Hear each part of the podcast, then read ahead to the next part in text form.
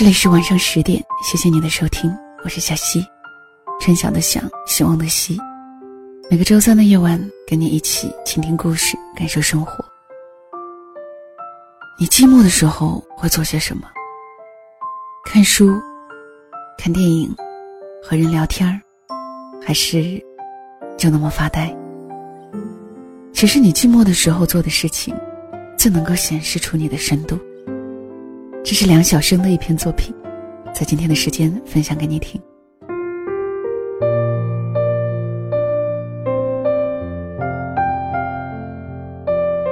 都认为寂寞是由于想做事而无事可做，想说话而无人语说，想改变自身所处的这一种境况，而又改变不了。是的，以上基本就是寂寞的定义了。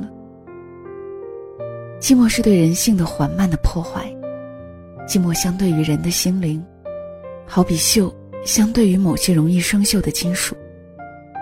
但不是所有的金属都那么容易生锈。金子就根本不生锈，不锈钢的具腐蚀性也很强。而铁和铜，我们都知道，它们极容易生锈。像体质弱的人，也极容易伤风感冒。某次和大学生们对话的时候，被问：“阅读的习惯对人究竟有什么好处？”我回答了几条，最后一条是，可以使人具有特别长期的抵抗寂寞的能力。他们笑，我看出他们绝不以为然。他们的表情告诉了我他们的想法。我们需要具备这一种能力干什么呢？是啊，他们都那么年轻。大学又是成千上万的青年学子云集的地方。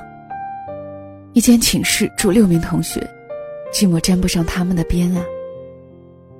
但我同时看出，其实他们中某些人内心深处，别提有多寂寞。大学给我的印象正是一个寂寞的地方。大学的寂寞包藏在许多学子追逐时尚和娱乐的现象之下。所以，他们渴望听老师以外的人和他们说话。不管那样的一个人是干什么的，哪怕是一名犯人在当众忏悔，似乎越是和他们的专业无关的话题，他们参与的热忱越活跃。因为正是那样的时候，他们内心深处的寂寞获得了适量的释放一下的机会。故我以为，寂寞还有更深层次的意思。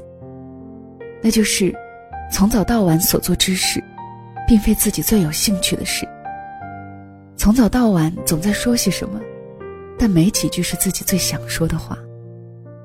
其实改变了这一种境况，另一种新的境况也还是如此。自己又比任何别人更清楚这一点。这是人在人群中的一种寂寞，这是人置身于种种热闹中的一种寂寞。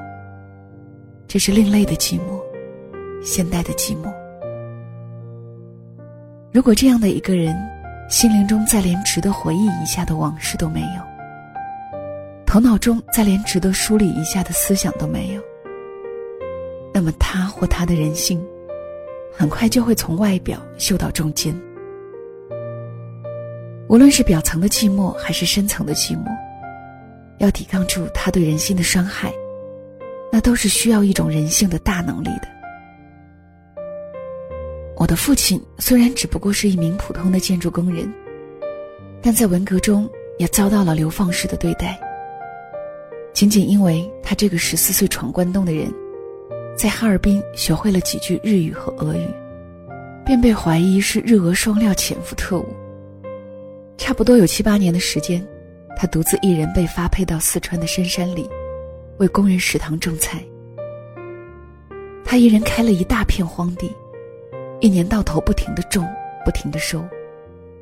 隔两三个月，有车进入深山，给他送一次粮食和盐，并拉走菜。他靠什么排遣寂寞呢？近五十岁的男人了，我的父亲，他学起了织毛衣。没有第二个人，没有电，连猫狗也没有。更没有任何可读物。有，对于他也是白有，因为他几乎是文盲。他劈竹子，自己磨制了几根织针。七八年里，将他带上山的新的旧的劳保手套，一双双的拆绕成线团，为我们几个他的儿女织袜子，织线背心。这一种从前的女人才有的技能，她一直保持到逝世那一年。诗成了他的习惯。那一年，他七十七岁。劳动者为了不使自己的心灵变成容易生锈的铁或铜，也只有被逼出了那么一种能力。而知识者，我以为正因为所感受的寂寞，往往是更深层的。所以需要有更强的抵抗寂寞的能力。这一种能力，除了靠阅读来培养，目前我还贡献不出别的方法。胡风先生在所有当年的右派中被囚禁的时间最长，三十余年。他的心经受过双重的寂寞的伤害。胡风先生逝世后，我曾见过他的夫人一面，惴惴地问：“先生靠什么？”抵抗住了那么漫长的与世隔绝的寂寞。他说：“还能靠什么呢？靠回忆，靠思想。否则，他的精神早就崩溃了。他毕竟不是什么特殊材料的人呀。”但我心中暗想，胡风先生其实太够得上是特殊材料的人了呀。幸亏他是大知识分子，故有值得一再回忆之时。故有值得一再梳理之思想。若换了我的父亲，仅仅靠拆了劳保手套吃东西，肯定是要在漫长的寂寞伤害之下疯了的吧？知识给予知识分子之最宝贵的能力是思想的能力，因为靠了思想的能力，无论被置于何种孤单的境地，人都不会丧失最后一个交谈伙伴，而那正是自己。自己与自己交谈，哪怕仅仅做这一件在别人看来什么也没做的事，他足以抵抗很漫长、很漫长的寂寞。如果居然还侥幸有笔、有足够的纸，孤独和可怕的寂寞，也许还会开出意外的花朵。绞刑架下的报告、可爱的中国、堂吉诃德的某些章节、欧亨利的某些经典短篇，便是在牢房里开出的。思想的，或文学的花朵。思想使回忆成为知识分子的驼峰。而最强大的寂寞，还不是想做什么事而无事可做，想说话而无人与说，而是想回忆而没有什么值得回忆的，是想思想而早已丧失了思想的习惯。这时，人就自己赶走了最后一个陪伴他的人。他一生中最忠诚的朋友，他自己。谁都不要错误的认为孤独和寂寞这两件事永远不会找到自己头上。现代社会的真相告诫我们，那两件事迟早会袭击我们。人啊，为了使自己具有抵抗寂寞的能力，读书吧。人一旦具备了这一种能力，某些正常情况下。孤独和寂寞，还会由自己调节为享受着的时光呢。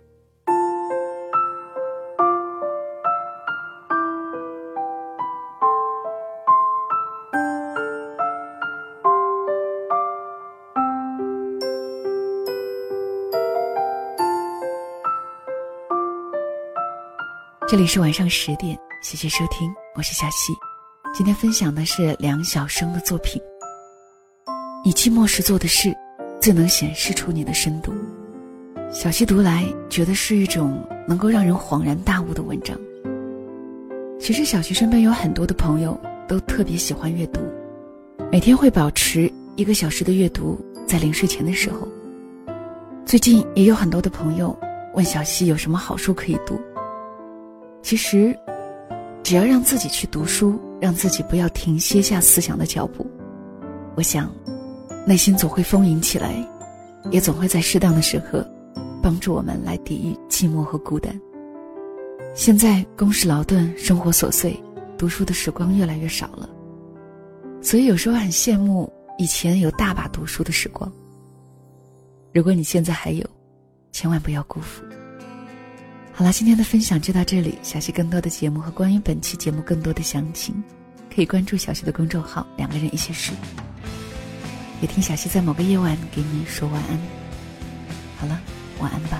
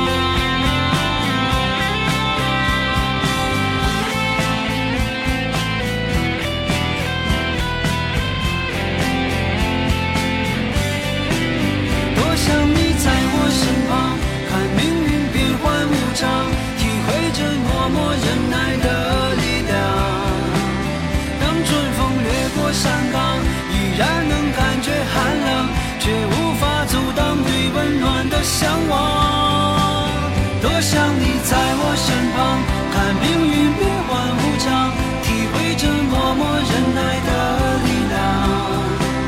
当春风掠过山岗，依然能感觉寒冷，又怎能停止对温暖的向往？